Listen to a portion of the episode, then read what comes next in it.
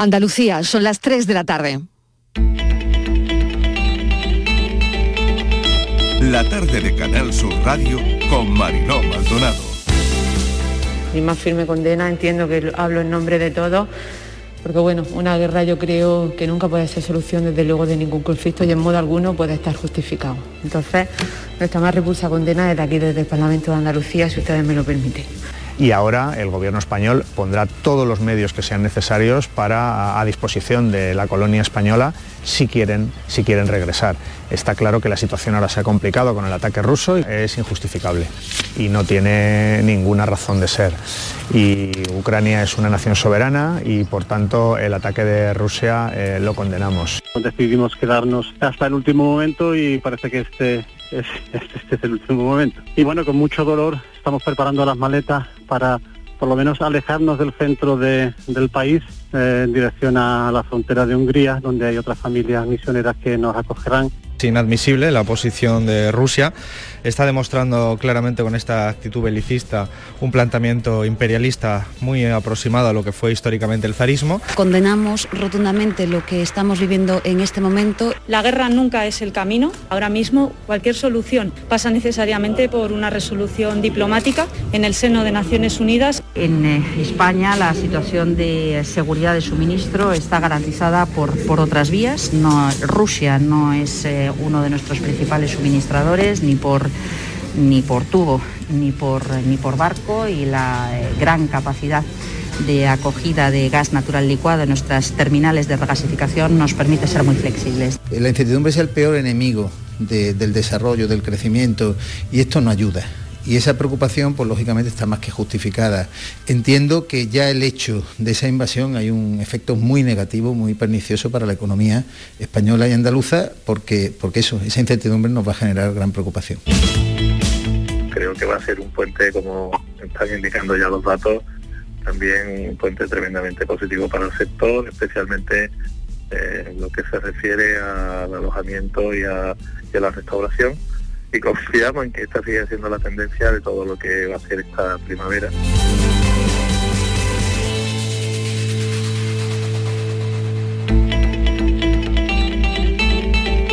La tarde de Canal Sur Radio con Mariló Maldonado. Acaban de oír los sonidos del día de lo que hablamos hoy. Están casi todas las voces en nuestra línea de audios, los protagonistas de la actualidad y todo lo que está ocurriendo hasta esta hora. 24 de febrero, fecha marcada en el calendario por ser el día en el que ha empezado la guerra entre Rusia y Ucrania. El mundo mira a lo que está ocurriendo allí y todo muy rápido, más de lo que podemos asumir. Están pasando muchas cosas, así que resumimos y actualizamos. Rusia bombardea puntos estratégicos de Ucrania desde que se emitiera el discurso de Putin en la televisión rusa, en el que pedía a los soldados ucranianos que depusieran las armas para evitar un baño de sangre, palabras textuales. La guerra ha comenzado, Putin acusa a Occidente de querer dominar a Rusia, por lo que de momento todo pinta mal. Las armas con las que está atacando Rusia son de alta precisión, bombardeo quirúrgico es como lo llaman. Son los nuevos términos, la nueva terminología de una guerra. 190.000 soldados los que tiene Rusia desplegados. En la noticia del 24 de febrero ya tenemos también inmersos a los líderes mundiales rechazando de forma unánime el ataque ruso a Ucrania. Reacciones, la de Biden. Rusia recibirá la respuesta que merece, eso es lo que ha dicho. A las seis va a haber una reunión y después de la reunión del G7, Biden hablará a las seis nuestra, si no cambia el horario. Cumbre extraordinaria, urgente, con los jefes de gobierno europeo, de la Unión Europea. También ha convocado una cumbre la OTAN la Bolsa Europea, como ya saben y les venimos contando en Canal Sur toda la mañana, ya ha sufrido fortísimas pérdidas. Y ahora mismo estamos pendientes de la comparecencia del presidente del Gobierno, Pedro Sánchez. Ya saben que el rey ha presidido a primera hora de la tarde en el Palacio de la Zarzuela una reunión extraordinaria del Consejo de Seguridad Nacional, máximo órgano asesor del Gobierno en materia de seguridad, tras el ataque masivo de Rusia contra Ucrania. Ahora estamos pendientes, como les decía, de la comparecencia de Pedro Sánchez. Nos preocupa qué va a pasar ahora. ¿Qué efecto tiene todo lo que está ocurriendo en nuestra vida? ¿Qué efecto tiene en la economía? ¿Qué efecto en nuestros conciudadanos ucranianos? ¿Qué efecto tiene todo esto en Rusia y en la geopolítica?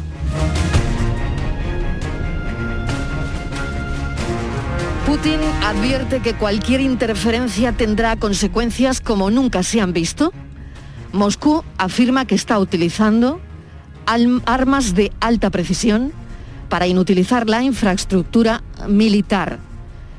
Bombardeos quirúrgicos, es así como lo llaman.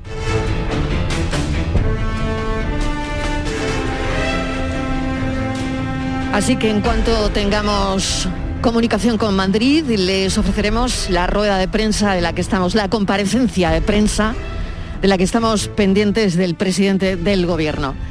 Nos estalla una guerra en mitad de una tempestad que andan recomponiendo en el Partido Popular. Pablo Casado no ha dimitido y seguirá siendo presidente del PP hasta que se celebre el Congreso Extraordinario del partido al que no concurrirá como candidato. La decisión ha quedado plasmada en un documento que ratificaron por unanimidad todos los líderes territoriales del Partido Popular.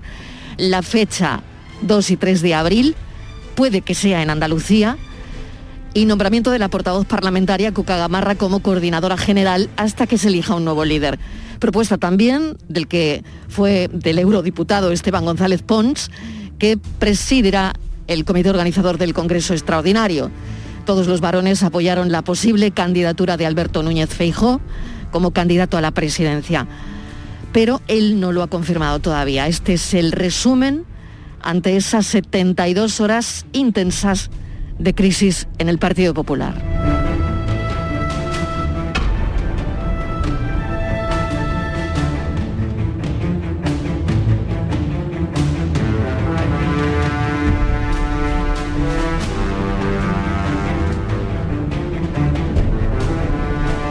Quería hablarles también de Antonio Guterres, secretario general de Naciones Unidas, que por supuesto también ha condenado el ataque de Rusia a Ucrania y ha dicho que esta guerra no tiene ningún sentido.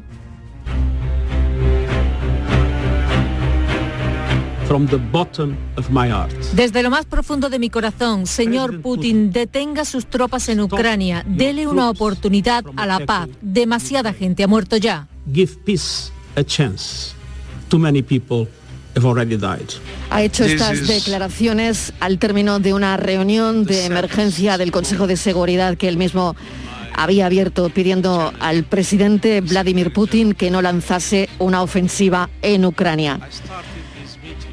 Y ahí está, ahí le pueden escuchar diciendo, y esto es lo que nos llega, es lo que nos ha llegado de su discurso, que en las circunstancias actuales debe cambiar su llamamiento y debe decir, presidente Putin, en nombre de la humanidad, devuelva sus tropas a Rusia.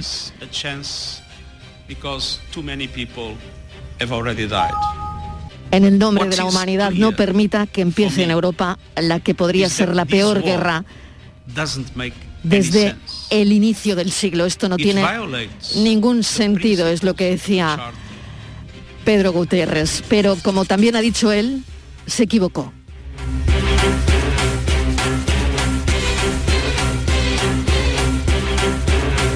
Estíbaliz Martínez, no es un buen día. No, Marilo, no es un buen día y yo por lo menos no esperaba. Y lo que hay que decir es que ningún esfuerzo diplomático, Marilo, y han sido muchos, han dado fruto. Finalmente, tal y como advirtió Estados Unidos y también la Unión Europea, reiteradamente Putin ha acabado invadiendo Ucrania. Era poco antes de las 4 de la madrugada. Se han producido, Marilo, más de una treintena de ataques a ciudades de donde hemos visto salir a miles y miles de personas y hemos visto cómo las carreteras estaban colapsadas. Ya se habla de decenas de muertos. Ahora mismo los tanques rusos, Mariló, están a menos de 100 kilómetros de la capital de Kiev, donde viven casi 3 millones de personas. La OTAN, que dice que el ataque a Ucrania es una seria amenaza para la seguridad de Europa. El conflicto armado en este enclave eh, geoestratégico del este de Europa, Marielo, va a acarrear consecuencias políticas, sociales, económicas en nuestro día a día. Las bolsas, tú lo has dicho, se han desplomado, el petróleo y el gas se disparan. Hay que tener en cuenta que Rusia es un proveedor clave de petróleo y de gas en todo el mundo y las consecuencias de este ataque pueden ir todavía mucho más allá del gas y del petróleo. Como te decía, uno de los más importantes, Rusia, importadores de gas, sobre todo a Europa. El 40% del gas de Europa procede de Rusia y muchos de los gasoductos atraviesan Ucrania para llegar al resto del continente. Hay muchísimos intereses, también intereses de carácter geopolítico porque Putin, lo contabas, no quiere que Ucrania entre en la OTAN y, la que la, y ¿por qué? Porque no quiere que la alianza siga expandiéndose. Rusia intenta recuperar la hegemonía del espacio postsoviético creando esas organizaciones de índole política y económica como la Unión Euroasiática y Putin sabe que eso no es posible sin una de las principales economías de la antigua URSS, que es Ucrania. Por eso no quiere, ¿no? ¿Qué pasa en Europa? Que todos los líderes de la Unión Europea exigen a Rusia el cese inmediato de la agresión y anuncian sanciones más duras, sanciones que hemos visto que tampoco parece que le hacen efecto a Putin. Así que, ¿cuándo eh, puede eh, acabar todo esto? Pues será, Marilo, cuando Putin decida poner fin a esta operación militar. Así que en esas estamos y con las carnes abiertas. Ucrania ha pedido al gobierno turco esta es otra historia de última hora que cierre el estrecho del Bósforo, que conecta el Mar Negro con el Mediterráneo a los barcos de Rusia.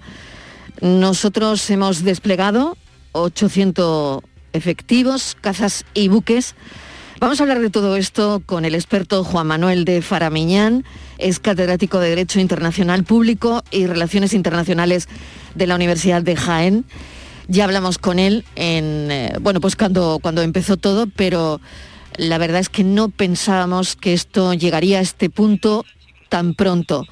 Profesor Faramiñán, bienvenido, gracias por atender nuestra llamada. Muy buenas, encantado, como siempre.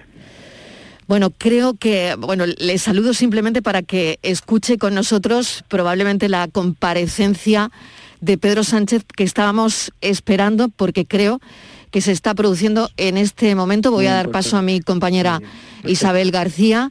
Isabel García, bienvenida.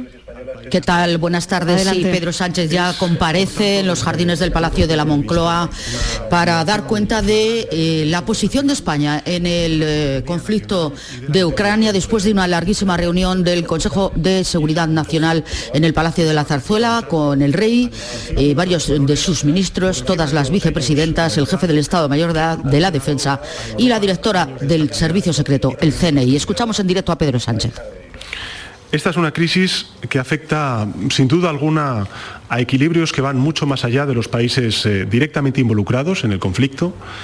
Es eh, seguro que va a tener eh, consecuencias de gran alcance y por eso se entiende el llamamiento nítido del secretario general de Naciones Unidas, Antonio Guterres, al presidente Putin para retirar sus tropas de Ucrania y frenar el conflicto. España comparte con la Unión Europea intereses pero sobre todo compartimos valores. Y esos valores están en la base de nuestra Constitución, de la Constitución española, y son además valores y principios compartidos ampliamente por la ciudadanía española. Los valores de la paz, del respeto a la legalidad internacional, de la solidaridad y también de la cooperación humanitaria con los pueblos afectados. Y esos valores serán justamente los que nos van a inspirar en esta crisis. España defenderá la legalidad internacional, España se desvivirá por el restablecimiento de la paz, España se mostrará solidaria con las poblaciones afectadas por este conflicto. Estamos sin duda alguna comprometidos con la paz y con la manera que debemos de garantizar esa paz, que si queremos que sea efectiva, debemos intentar frenar cuanto antes esta agresión. Por eso, la Unión Europea y el resto de aliados de la Unión Europea hemos aprobado un primer paquete de sanciones con un objetivo claro, que es impedir que prosigan las agresiones eh, del gobierno de Putin, eh, que ya, por desgracia, han costado demasiadas vidas. La Unión Europea y los aliados eh, queremos también demostrar al gobierno de Putin que las violaciones contra el derecho internacional y contra la soberanía y la integridad territorial de terceros países no pueden quedar, no deben quedar impunes. También estamos comprometidos con la legalidad internacional y la manera más efectiva de trabajar por esa legalidad internacional es sancionar su violación. Esta noche se va a reunir de nuevo el Consejo Europeo en sesión extraordinaria para definir eh, la respuesta de la Unión Europea ante esta flagrante violación del derecho internacional. Estamos en contacto ya desde hace muchas semanas con nuestros socios, con nuestros aliados, para dar una respuesta coordinada y de unidad europea ante esta crisis. Somos solidarios con los pueblos afectados por la agresión y la manera más eh, efectiva de ejercer esa solidaridad es socorrer a Ucrania desde la Unión Europea. Con ayuda financiera, como venimos haciendo desde hace ya unas semanas, para afrontar las actuales dificultades eh, con solvencia económica y financiera, también con importantes inversiones para proteger el bienestar del pueblo de Ucrania y sin duda alguna también con material sanitario. De todo ello he informado al líder de la oposición y compareceré ante las Cortes Generales el próximo miércoles para informar a todos los grupos parlamentarios de las decisiones que se tomen a escala europea. Quisiera también acordarme de todos los españoles y españolas que están ahora mismo en territorio ucraniano. La Embajada de España en Kiev está en contacto con la colectividad española desde hace ya unas semanas. Hay 436 españoles y españolas inscritos en la embajada, de los que un centenar ya han regresado a nuestro país, por lo que quedan algo más de 320 compatriotas. Nuestros servicios consulares están manteniendo un contacto telefónico con los residentes en Ucrania para proporcionarles la información disponible en este momento tan difícil sobre las posibilidades eh, y las vías para abandonar Ucrania o también de evacuación en cuanto la situación eh, lo permita. Y del mismo modo, la Embajada de España en Varsovia está en alerta para prestar el apoyo logístico, todo el apoyo logístico que sea necesario. Lo que sí que les puedo garantizar es que desde el Gobierno de España, en colaboración con nuestros socios europeos, va a atender y a prestar la ayuda que sea necesaria a los ciudadanos y ciudadanas españoles que aún permanecen en Ucrania. Este conflicto y las sanciones que derivan de él van a tener sin duda alguna un impacto económico en nuestro país y en la Unión Europea, especialmente en los mercados energéticos. El Gobierno de España, como saben ustedes, en coordinación con la Unión Europea, lleva preparando hace tiempo la reacción ante este riesgo de agresión militar y de crisis que desgraciadamente se ha confirmado. Y por tanto tomaremos cuantas medidas sean precisas para mitigar el impacto económico, también el energético, de esta crisis sobre la sociedad española, sobre sus empresas, sobre los hogares, sobre la industria y sin duda alguna también sobre la recuperación económica que estamos iniciando al filo de la superación de la pandemia. La Unión Europea tiene una nueva oportunidad, como la tuvo también con ocasión del COVID-19 y sus eh, devastadores efectos, de demostrar unidad, solidaridad e integración, dedicando los medios necesarios y tomando las decisiones oportunas para hacer frente a esta grave crisis y a sus efectos económicos. La posición del Gobierno de España ha sido muy clara desde el principio. Hemos apoyado y apurado hasta el extremo la vía diplomática, la vía del diálogo para alcanzar una solución que evitara esta escalada bélica y a la vez hemos hecho, algo importante y es recalcar que junto con toda Europa no aceptaríamos nunca una agresión injusta, injustificada y que en consecuencia sancionaríamos cualquier violación de la legalidad internacional. Es necesario que mantengamos eh, a ojos del Gobierno de España esa unidad, de todos los que en definitiva creemos en la democracia, en el Estado de Derecho, en un mundo basado en reglas y por tanto en certidumbre, en la paz, en el respeto a las fronteras, a la soberanía nacional y a la libertad de los pueblos, en este caso de Ucrania, para elegir su futuro. Con nuestra unidad estamos mandando un mensaje claro, nítido, rotundo, de nuestra decisión de defender aquello en lo que creemos. España ansía mantener una relación de amistad y de respeto con todos los pueblos del mundo. Y justamente desde la amistad que profesamos al pueblo ruso, desde el afecto que profesamos a los miles de ciudadanos rusos que conviven en armonía en suelo español, transmitimos un mensaje claro al gobierno de Putin. Y es reclamar que ponga fin de inmediato a las hostilidades, que revoque el reconocimiento de la independencia de los territorios que forman parte de otra nación soberana, en este caso de Ucrania. Reclamamos que cumpla sus compromisos como signatario de los acuerdos de Minsk. En definitiva, reclamamos al gobierno de Putin que cumpla con el derecho internacional y que regrese a las discusiones dentro del formato de Normandía y el grupo de contacto trilateral. Hoy se abren ante España y ante toda la Unión Europea dos caminos, que es lo que quisiera trasladarles también a los españoles y españolas para finalizar esta declaración institucional. Se abre el camino de la paz y de la legalidad internacional o se puede abrir también el camino de la fuerza ilegítima que aboca solo al desorden mundial y a la inseguridad. Y para España, estoy convencido de que para la mayoría de españoles y españolas, como también para el conjunto de la Unión Europea, la elección es dura, pero es sencilla. Somos un país, somos una democracia, somos una unión comprometida con los valores de la paz, de la legalidad internacional y de la solidaridad. Gracias. Así ha terminado el presidente Sánchez esta declaración en la que ha mostrado la absoluta solidaridad con el pueblo ucraniano y la absoluta decisión de que eh, vayamos todos unidos con la Unión Europea para demostrar esa solidaridad, tomando las decisiones oportunas, apostando por la vía diplomática y la vía del diálogo. No aceptaremos nunca una vía violenta. Existen dos caminos, ha dicho la paz y la legalidad internacional o la fuerza ilegítima que abocaría al desorden mundial. La elección es dura, ha dicho, pero es sencilla. Los españoles y las españolas, el gobierno de España actuará en consonancia con la defensa de esos valores de la paz, la solidaridad que defiende la Unión Europea. Es, eh, como decimos, una declaración institucional, eh, al igual que otros líderes europeos han comparecido durante toda la mañana para comprometerse a tomar decisiones conjuntas, sanciones contra Rusia para que eh, cese en los ataques a Ucrania. Isabel García, qué día. Muchísimas gracias. Gracias. sí, gracias. Un saludo. 3 y 23 minutos. Isabel García nos contaba pues todo lo que ha dado de sí la comparecencia de Pedro Sánchez desde Moncloa. Se trabaja en la evacuación de los españoles, unidad y mensaje nítido y rotundo y se abren dos caminos. Se abre el camino hacia la paz o se abre el camino del desorden mundial.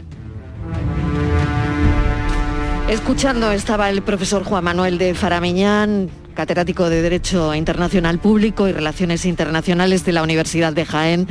Profesor, ¿se ha mantenido a la escucha todo el tiempo? Sin duda.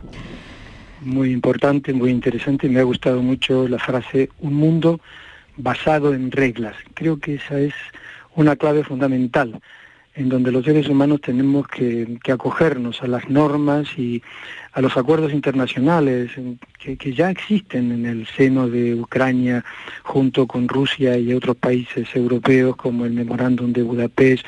Acaba de apuntar Pedro Sánchez el tema del cuarteto de Normandía, también importante e interesante, y, bueno, y en definitiva, eh, los acuerdos de MIS que, que, ahí están y que tienen que ser cubiertos y cumplidos.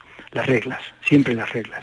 Hay una cosa que, bueno, hoy eh, nos tiene desde luego como, como día histórico que es, ¿no? Sin duda. Pero, ¿Rusia cree usted que va a normalizar la guerra como forma de resolver un conflicto? Hemos, hemos vuelto, hemos perdido un siglo. Exacto, hoy hemos, perdido, mucho. Eh, y entonces, pues, este es un hombre que no es tampoco eh, leninista. Él mismo ha dicho antes de ayer que Lenin eh, se inventó Ucrania y que por tanto eh, la, que, la, la Rusia, lo que ellos llaman la Ruskimir, que es el, el conjunto, el, grupo de Rusia, el, Estado ruso global, viene de la época de los zares. Aquí tenemos a un zarista disfrazado de, de autócrata que realmente está dando pasos muy, muy agresivos. Y hay una idea de Catalina la Grande, por volver a, esta misma idea, que ella decía, la única forma de defender mis fronteras es extendiéndolas.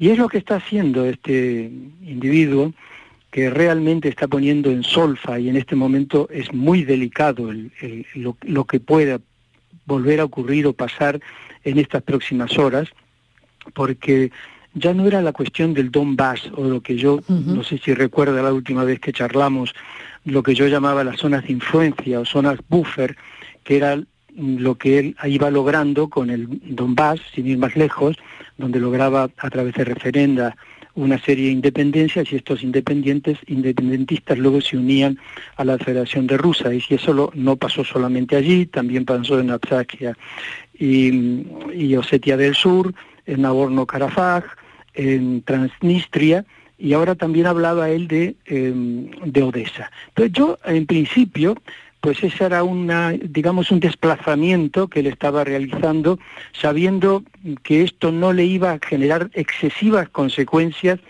porque estaba dentro del margen de lo que mm, en su momento Joe Biden hablaba de una incursión menor. Es gravísimo, de todas maneras, pero bueno, vamos a entendernos en tema geopolítico, frente a una agresión grave.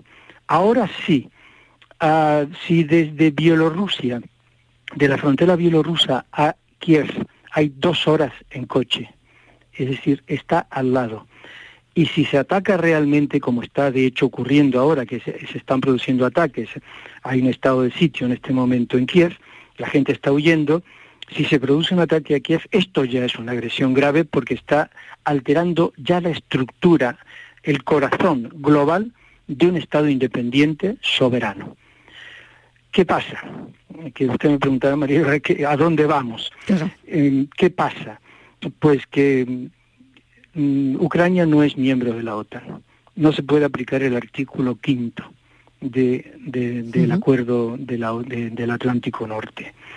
Por tanto, en principio, los Estados europeos realizarán eh, reacciones de carácter económico, de carácter incluso personal con determinados líderes, eh, de quitar la SWIFT de transferencias internacionales de, divisas, eh, pero no va, va, a quedarse así. Y entonces, lo apuntaba hace un momento usted, esto le afecta profundamente a Putin, él ya tiene calculado el riesgo y las pérdidas, eso no lo sabemos, pero de esto va a depender si quiere o no tomar definitivamente Kiev. Claro, y por otro lado, eh, me preguntaba, lanza esta ofensiva porque eh, al final esto tiene que ver con el Estado para el futuro histórico, o sea, tiene que ver para el futuro histórico de Rusia al final y cómo Putin quiere posicionarlo. Eh, porque, ¿qué, objetivo propagandístico cree usted que tiene esta guerra? Porque yo creo que lo tiene, ¿no? Precisamente por eso, para posicionar a Rusia de alguna manera, ¿no? Hay dos lecturas, una lectura internacional, y ya voy ya por ella, y una lectura interna. Empiezo por la interna. La interna es que siempre, a pesar de que es un autócrata, también depende de las elecciones y él necesita también una imagen en este momento interna de fuerza. No olvidemos que la Duma, que le solicitó claramente hace tres o cuatro días que eh, se reconociera, y al final terminó haciéndolo, la independencia de Donetsk y Lugansk como repúblicas independientes. Y lo hizo. esa sería la clave interna, la lectura interna. Pero también la lectura externa es que él sabe que mm, con la caída del muro de Berlín, él además aborrece toda la época de, de Gorbachev, la aborrece y ahí lo tiene al pobre hombre casi eh, medio recogido en alguna parte de, de, Rusia, eh, él sabe que con, con, esto Rusia, la URSS, pierde toda la influencia que tenía. Y esa influencia él la quiere recuperar. Ha hecho durante estos últimos tiempos, nos hemos enterado ahora, un, un, uh, un, trabajo de armamentismo muy importante.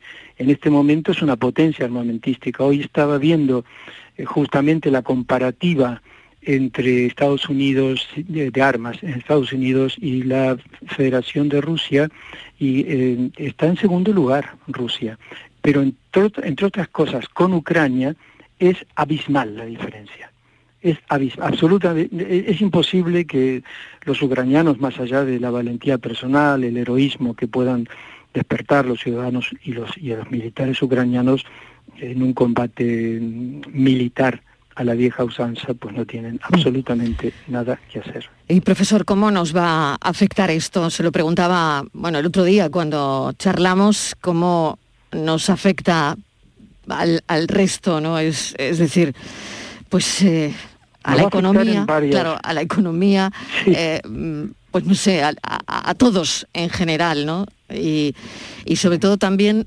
otra, otra cosa importante es mm, tener ojo, cuidado con, las redes, por ejemplo, eh, porque no todo lo que se está publicando es verdad.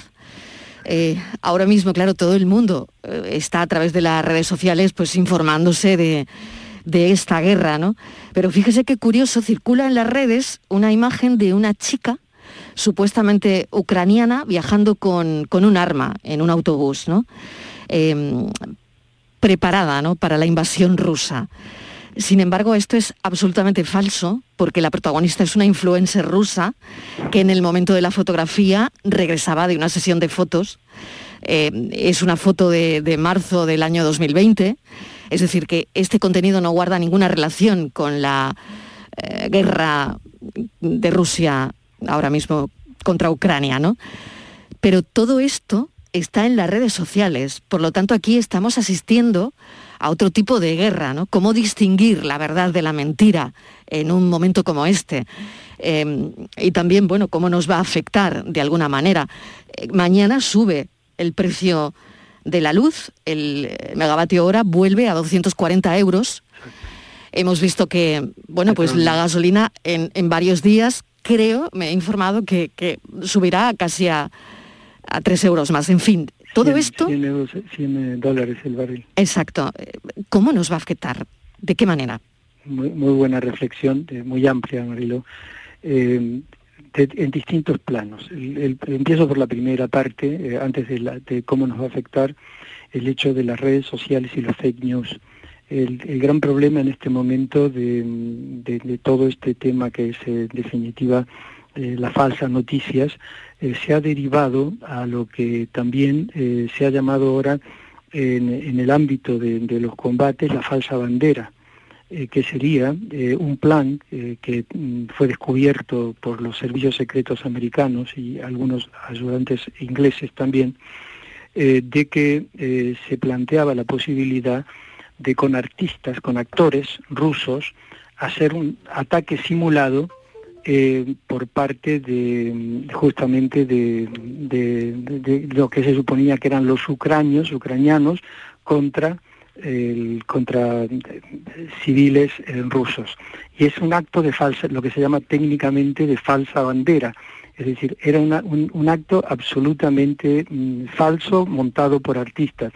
Y esto eh, fue lo que se ha dado en llamar últimamente en hoy se hablaba de esto, la disociación por revelación, eh, que sería eh, avisar por parte de, los servicios secretos americanos eh, de los planes como el de la falsa bandera y otros más, como el ataque, por ejemplo, de hace tres días que se hablaba del día D de las fuerzas rusas sobre Ucrania. y esta diplomacia o esta disuasión por revelación ha sido muy interesante porque ellos, cuando se vieron que habían sido descubiertos, pues han esperado a hoy. De alguna manera eh, la disuasión funcionó. Hmm. Pero todo esto, todo esto nos marca en un, en un ámbito de, de, lo que son justamente la posverdad, esto que se llama ahora la posverdad, en donde nos mienten por todas partes. Y claro, esto genera una enorme incertidumbre por parte de gente que, del ciudadano normal que no está informado. Y luego la segunda parte de su interesantísima pregunta es ¿cómo nos va a afectar? Humanamente, para empezar porque todos tenemos, yo de hecho tengo muchos amigos, porque viví mucho tiempo asesorando en, la época de, como ya le conté en su día, en, Kiev al, gobierno de, en, el Euromaidán, aquel famoso, eh, y tengo muchos amigos allí, me he escrito con ellos, están preocupados algunos, otros mm, asustados, y otros se han ido porque tienen y pueden a casas de campo para dejar Kiev.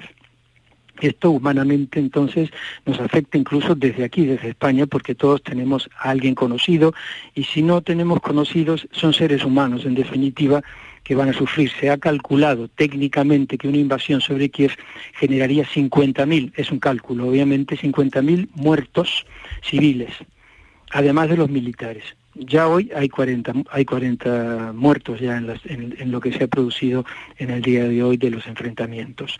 Mm, bueno, y entonces eso en lo humano. Luego en lo económico. Está claro que el suministro de gas eh, es importante porque pasa por Ucrania, ahora se va a bloquear. Eh, por otro lado, el Stream 2 eh, no, no va a funcionar debajo del Báltico, está bloqueado también. Luego el suministro de gas, se sabe de, de energía que España no va a tener problemas de suministro, pero sí de mm. carencia lo ha dicho la ministra, ¿no? Que no... Sí, tendremos, tendremos gas, pero más caro. Por lo tanto, afectará, tercer tema, afectará a nuestros bolsillos. Es decir, que hay un tema humano, hay un tema económico global y hay un tema económico personal que nos va a afectar. Y si esto se llegara a complicar, cosa que yo no creo que, que Vladimir Putin tenga, tenga la, la, osadía y sobre todo la falta de cálculo, yo creo que es muy es muy un hombre muy frío y todo lo hace absolutamente bien meditado y bien calculado, que no ataque a ningún país miembro de la OTAN, porque entonces automáticamente estaríamos obligados como parte de la OTAN aplicar el artículo. ¿Pero usted cree que eso podría ocurrir, profesor? no, yo creo que no puede llegar a ser tan, tan insensato. Esto ya es una insensatez lo que está haciendo. Es una barbaridad. Pero aún podría ser más, claro. Ahí está la gran duda, los, no, no, los, analistas, y yo me, he roto la cabeza estos días eh, por varios artículos que estoy escribiendo. Y sí, sí, he leído uno suyo en El Independiente y me ha parecido muy interesante. De hecho, lo estamos comentando Estivaliz y yo esta, esta misma mañana. ¿no? Eh, la raíz de la guerra se llama el artículo y recomiendo a todas las personas que quieran saber algo más de todo lo que nos está contando el profesor Farameñán, pues que, que acudan y que lean ese artículo. Voy a introducir a Estivaliz Martínez porque es verdad que tenemos mil preguntas que, hacerle, profesor. Estamos acabando ya, pero eh, Estivaliz, adelante, porque sé que tienes un montón de preguntas. Bueno, buenas tardes. yo por lo menos eh, dos Otra vez más, encantado. Gracias, encantada. Eh, yo dos, dos, preguntas, profesor. Mm, dice usted, todos lo consideramos, es un peligro que ataquen Kiev, la capital, casi tres millones de habitantes. Los tanques rusos, ya lo sabe usted, están avanzando, están a menos de 100 kilómetros y la pregunta hay, que es, ¿hay margen para parar este avance de los tanques y que no ocurra lo que nadie quiere? Desde Europa no. Más que nada aplicar simplemente los elementos de disuasión, la llamada disuasión por castigo. Yo antes le hablaba de la disuasión por revelación, que ha relativamente funcionado. Pensábamos que iba a funcionar mejor y que no se iba a producir lo que se ha producido en el día de esta mañana, el día de hoy. Ahora queda la disuasión por castigo, que se va a basar en básicamente en temas económicos. Pero aquí hay que ver el cálculo que él ha hecho. obviamente tienen eh, los asesores de Putin, o el propio Putin, que, es una persona que es muy autócrata, por lo que parece ser, entonces él habrá hecho cálculos de cuál es el riesgo, hasta, hasta dónde puede llegar. Y por lo que vemos, el ataque a Kiev eh, parece eh, evidente o, inminente, yo diría, incluso en próximas horas. Eh, esto entonces pues va a ser obviamente una agresión a un Estado soberano puro y duro. Pero ¿qué vamos a hacer?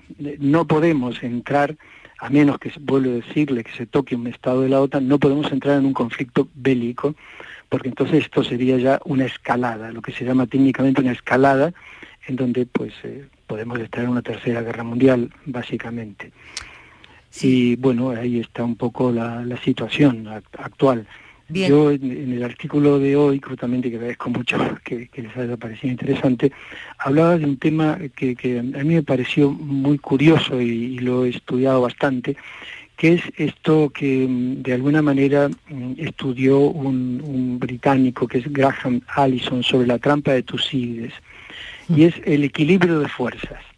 Cuando él dice, cuando basándose en la guerra del Peloponeso, si me permite, entre Esparta y Atenas. Esparta es una nación consolidada, Atenas una nación emergente. Aquí tendríamos a Estados Unidos como nación consolidada y la URSS ya no es la URSS, por lo tanto es la Federación de Rusia, que es emergente porque cayó y ahora está emergiendo.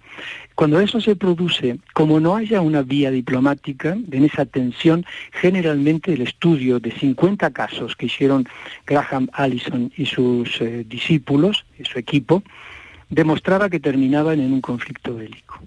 Entonces, ahí, claro, es el tema. La otra cuestión que le quería preguntar, profesor, eh, vamos a ver, eh, hoy hay reunión, la Unión Europea, se reúnen, van a, ver, van a ver qué respuesta toman ante este conflicto, apuestan por la legalidad internacional, eh, frenar la agresión y, bueno, y comprometidos con la paz, lo ha dicho el presidente del gobierno. Hasta ahora, hasta ahora, lo que hemos visto y lo que sabemos es que la diplomacia, todas las conversaciones no han funcionado, que las sanciones a Putin tampoco han funcionado. Entonces, ¿qué puede hacer? ¿Qué puede salir de esa reunión de esta noche de la Unión Europea para que a Putin eh, le, bueno, pues le haga pensar y, parar o, empezar a negociar otra vez, sentarse eh, a negociar por la vía diplomática, que vuelvan las conversaciones. ¿Qué puede pasar en la Unión Europea? Y si la Unión Europea realmente tiene fuerza y peso para conseguirlo. Estivali, el tema, eh, lo que tiene que salir hoy del Consejo, del Consejo Europeo en sesión extraordinaria es la unidad de Europa, que no está clara. Yo, ha habido, creo que lo comentamos alguna vez, eh, eh, hay como cuatro factores distintos que han desunido a muchos estados europeos. cada uno ha tenido su, su línea, por ejemplo, Schroeder en Alemania, que es el, fue el antiguo el canciller pues eh, pertenece a la a lo que sería eh, la Junta Ejecutiva de Gazprom. eso ya nos hace pensar, nos, demuestra que, es algo curioso y preocupante y él no ha hecho nada porque hay otros eh, líderes que relacionados con empresas o con bancos rusos que han presentado la dimisión. Reder no ha dicho nada todavía. Démosle eh, un tiempo. Entonces, lo primero que tiene que hacer es unidad. Tiene que, él tiene que ver unidad. ¿Qué, es, qué ha hecho Putin para, para debilitar esa unidad en las semanas pasadas? Ha enviado cartas de propuestas de arreglo, de, arreglo pacífico en ese momento, a cada uno, a algunos de los estados europeos. Es decir, ha generado, él sabe, es, es una táctica, divide y vencerás, ha, eh, ha generado una división proponiendo distintas cuestiones. Profesor, lo tengo que dejar aquí. Muy bien. Le agradecemos enormemente que nos haya acompañado Juan Manuel de Faramiñán y estaremos en permanente contacto. Veremos cómo, cómo sigue hoy toda la ofensiva. En fin, veremos qué, qué ocurre. Gracias. Un saludo. Un saludo, encantado. Vamos a hablar con Ala, que es ucraniana, vive en Málaga tiene familiares en Ucrania, entre ellos dos hijas y dos nietos. A la bienvenida, gracias por atendernos. Buenas tardes. ¿Cómo te encuentras? ¿Cómo estás? Vale, estoy fatal, preocupada y, vale, no te puedo decir que asustada, aunque dentro de mí sí hay mucho miedo de todo lo que ha pasado. Estaba escuchando atentamente al señor que estaba comentando ahora y de verdad que es, es realidad que tenemos que ahora la, la, única opción para ayudar a Ucrania es unir Europa entera y, y, y, mundo entero en defensa contra una persona que, que ha perdido su freno, ¿no? Hmm. ¿Y sientes que no se ha podido frenar? No se ha podido frenar. ¿Qué sensación tienes, Ala? Ahora mismo tengo sensación de imposibilidad de hacer algo, aunque sé que voy a hacer algo lo que puedo en mi, en mi lugar y, y, cualquier paisano mío va a hacer algo para defendernos. Vamos, vamos a unirnos entre sí primero, entre nosotros, entre ucranianos, entre la gente que piensa igual y que la gente que son razonables y, y, pacíficas en, en, en, su en su fin, ¿no? En su Hmm. realidad, pero tenemos que defendernos. A la siempre habéis querido ser europeos. Sí, yo creo. Y no este rusos, ¿no? Este conflicto se empezó por eso, porque Ucrania ha elegido una eh, dirección europea, que hemos elegido ser un europeo, aunque no significa que nos vamos a entrar en Unión Europea mañana mismo, pero la dirección, la desarrollo de, de nuestro de nuestra Vida. Vida, el desarrollo de nuestro eh, gobierno ha sido orientado más a Europa que a Rusia y eso Rusia no podía perdonarnos. Y creo que tenemos esta guerra que ya empezó en 2014 y precisamente por este motivo. ¿Cómo está tu familia? ¿Qué sabes? ¿Ahora mismo tienes comunicación con ellos? ¿Podéis hablar por teléfono? Sí, de momento estoy hablando con mis hijas estoy hablando con mis amigas, recibo un montón de mensajes de, de, ucranianos del mundo entero, de los españoles también, y agradezco mucho. Estamos hablando, todo el mundo está preocupado, pero todo el mundo está con voluntad de defender su país, sus seres queridos y sus hogares. Es que no estamos, no queremos ni un centímetro de tierra rusa, tenemos, queremos defender lo nuestro. ¿A tu familia quiere salir de ahí? De momento, de momento no, pero creo que sí, que sí, sí invade ruso porque no, no, si, si vamos a tener una invasión rusa ya que por los pronósticos que acabo de escuchar, que no son muy optimistas, no, entonces sí podemos, tenemos que salir, sino, aunque tú sabes que salir de país es perder todo, es perder un hogar. Te están contando si hay problemas ahora mismo con los bancos, no sé si se pueden... ¿Ala? Ahí hemos perdido la comunicación con ella. Quería saber si... Ala, ¿me oyes? Sí, sí, Ah, perfecto. Es que había un momentito que había perdido la comunicación contigo. Eh, ¿Los bancos hay problemas? Eh, ¿Pueden sacar dinero? ¿Pueden ir a supermercados? No. ¿Ya no se puede sacar dinero? Eh, no, solamente se puede utilizar la tarjeta y no se puede sacar dinero, sí, eso sí. Eso es verdad, porque acabo de hablar con unos ucranianos que están aquí. ¿Y la vida? ¿Hay colegios? ¿Cómo es la vida ahora mismo? Los niños, vale, mis nietos hoy no iban al colegio, entonces se han quedado en casa. Em, las fábricas están cerradas. Em, mm, vale, eh, acabo de hablar con una compañera que está con su madre en Kiev, en capital. Sí. Eh, que en hospital entonces la gente que más o menos no necesita tanto eh, ayuda médica pues están eh, yendo a sus casas para dejar hospitales libres para heridos de, la guerra. Qué noticia. Ala, mil gracias de verdad. Gracias por habernos atendido. Y, esperemos que unidos podemos vencer. Un saludo, Ala, gracias. Gracias, gracias. Cuídese mucho. Gracias.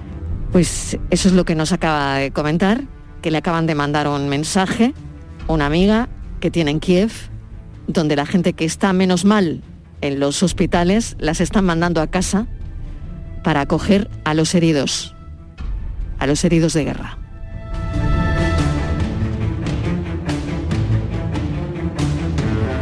Diez minutos y llegamos a las cuatro en punto de la tarde.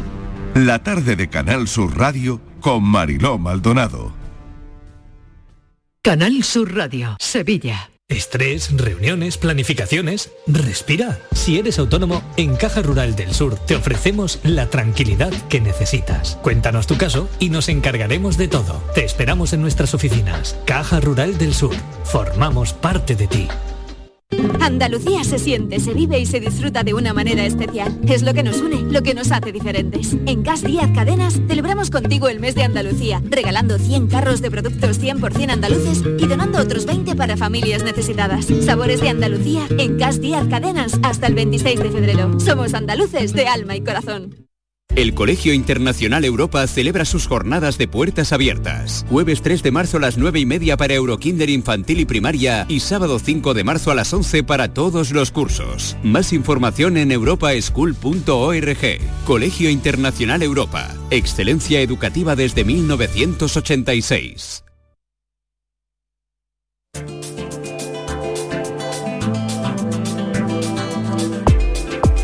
Este viernes, Destino Andalucía trae dos nombres propios, Federico García Lorca y Blas Infante. Para recordar al poeta más universal de nuestras letras, el Ayuntamiento de Fuente Vaqueros ofrece a los visitantes una forma muy ingeniosa para recordarlo.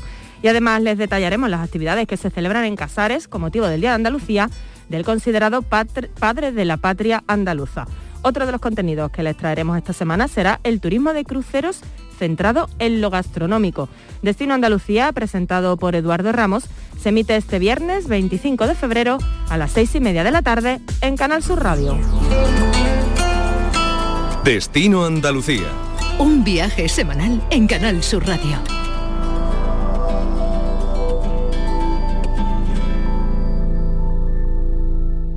¿Estás lesionado? Elige la fisioterapia avanzada de Clínicas Bayman. En Clínicas Bayman ponemos a tu servicio fisioterapeutas de primer nivel equipados con la última tecnología. Nuestra meta es tu recuperación. Somos la fisioterapia oficial de 18 federaciones deportivas de Andalucía. Si necesitas recuperar tu salud, tu rendimiento y tu bienestar, pide tu cita en clínicasbayman.es. Hola, melenas. Me han dicho que vas a jugar a mi día de la once y sé que me vas a elegir a mí, el día que te pusiste pelo. Anda, que no te alucina notar cómo tu melena se mece al viento o la espumita del champú anticaspa. La fecha de tu boda o la de tu cumple no es tan mal, pero es que no tenías pelo.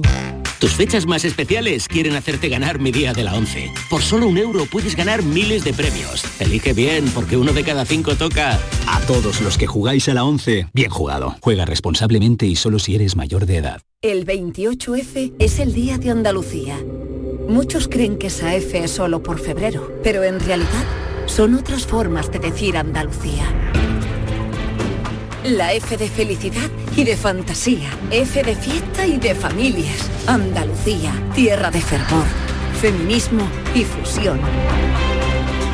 Fuente de una sabiduría milenaria. Faro de civilizaciones. Cobijo de forasteros. Una del flamenco. 28F, Día de Andalucía. Con F de fuerza. Con F de futuro. Junta de Andalucía. Disfruta de Andalucía y de la radio hasta enamorarte. Escucha, siente y déjate seducir por una tierra repleta de tradiciones, de una gastronomía de bandera, de patrimonio cultural fascinante y una gente única. En Gente de Andalucía, los sábados y domingos desde las 11 de la mañana con Pepe da Rosa. Quédate en Canal Sur Radio, la radio de Andalucía. La tarde de Canal Sur Radio con Mariló Maldonado. Seis minutos y llegamos a las cuatro en punto de la tarde. ¿Qué exportamos a Rusia? Pues lo que exportamos es moda, automóviles, cerámica, maquinaria, productos de la industria química, la importación, pues por ejemplo, los combustibles, las materias primas, minerales como son el aluminio o, o el hierro. Eso es lo que importamos. El campo español se echa a temblar ante la subida de los costes y la pérdida de las exportaciones con Rusia. No hay una relación comercial desde el 2014 porque e, en, ese momento vetaron también las exportaciones andaluzas. Eh, y claro, Ucrania, como ya hemos venido contando, es ese granero de, Europa. Vamos a hablar con Andrés Góngora, almeriense, responsable estatal de frutas y hortalizas de, de la COA, porque buena parte de la proteína vegetal que consumen sus animales sí que procede de los campos de Ucrania. Así que la invasión rusa puede hacer saltar todas las alarmas, al menos de los costes. Señor Góngora, bienvenido. Hola, ¿qué tal? bueno, ¿cómo, ¿cómo, lo están viviendo ustedes? Bueno, ahora mismo eh, muy con mucha expectación, ¿no? Eh, bueno, yo ya no sé qué nos tiene que pasar más, ¿no? Pero desde hmm. luego que una situación de guerra parecía imposible, ¿no? Que, fuera a generar una crisis de este tipo. Pero mira, estamos sorprendentemente hablando de, esta situación y en el campo, claro que hay, hay preocupación. Es verdad que el primer golpe no nos vino ahora, sino que fue en 2014 con el veto a las importaciones de, la Unión Europea hacia Rusia. Nosotros estábamos mandando sobre todo fruta y hortalizas y ese golpe ya se nos dio y desgraciadamente no, no nos hemos recuperado ¿no? desde entonces. Pero claro, ahora la situación pues pinta mucho más negra, ¿no? sobre todo para los ganaderos que necesitan de la alimentación de ese granero europeo que es Ucrania. ¿no? Y, pero bueno, creo que ahora mismo lo más importante evidentemente es pues la, vida humana, ¿no? que es una auténtica catástrofe. Desde luego, cortes de suministro, claro, va a haber eh, y encarecimiento de, de, los costes, ¿no? En un momento eh, en el que además estamos con otra historia muy aguda que es la, sequía, ¿no? Por otro lado. Claro, pues la verdad es que la preocupación es mayor si cabe por el contexto en el que ya estábamos, eh, un contexto en el que mm. la situación de sequía es acuciante, el aumento de los costes de producción, que está claro que con, esta nueva situación no, no, va a disminuir, sino que se van a encarecer. Eh, necesitamos de, ese, de esa energía para la, para la fabricación de fertilizantes, precisamente, que se usan en la agricultura y que ahora, pues desgraciadamente, están también en cuestión. ¿no? En definitiva, un panorama difícil, ¿eh? Eh, va a depender también del recorrido que esto tenga, llevamos apenas unos días con, con esta situación de crisis, y va a depender ¿no? de, todo esto, de todo, de todo el futuro. Pero Europa debe tomar nota. Yo creo que Europa, y es donde más estamos insistiendo, mm, porque desde el año 2014, que fue el veto ruso, la Unión Europea se habló de que se iban a abrir nuevos mercados. Eso no ha sido así. Ocho años después, mm, mm, el veto ruso generó una pérdida de ventas que no se han equilibrado con, con nuevos mercados y al final lo que sí se demuestra es que nuestro mercado es un mercado europeo y es donde tenemos que fortalecernos y Europa tiene que dar prioridad a sus producciones y fortalecer las producciones europeas, eh, sobre todo en, un contexto de crisis como el que nos estamos moviendo. Me quedo ya sin tiempo, pero charlaremos sobre esto. Andrés Góngora, muchísimas gracias por eh, habernos mm, contestado la llamada. Gracias, un saludo. Un saludo y esperando que todo termine rápido, que esto sea un, sueño. Vamos con la foto del día. Virginia Montero. La imagen de hoy es la propuesta por Javier Fergo, fotoperiodista nacido en Jerez en 1980. A lo largo de su carrera profesional ha trabajado para diversos medios de comunicación y agencias nacionales e internacionales.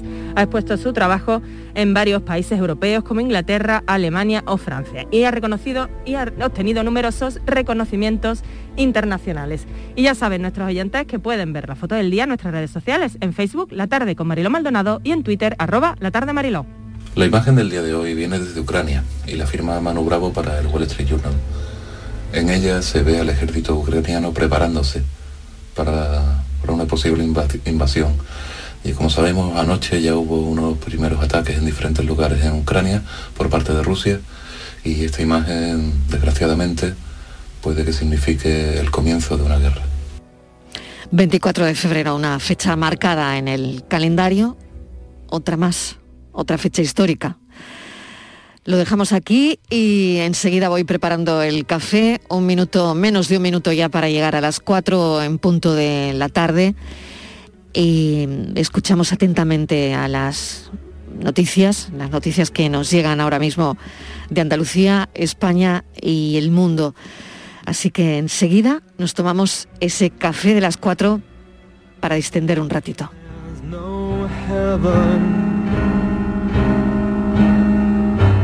It's easy if you try. No hell below us, above us only sky. Imagine no.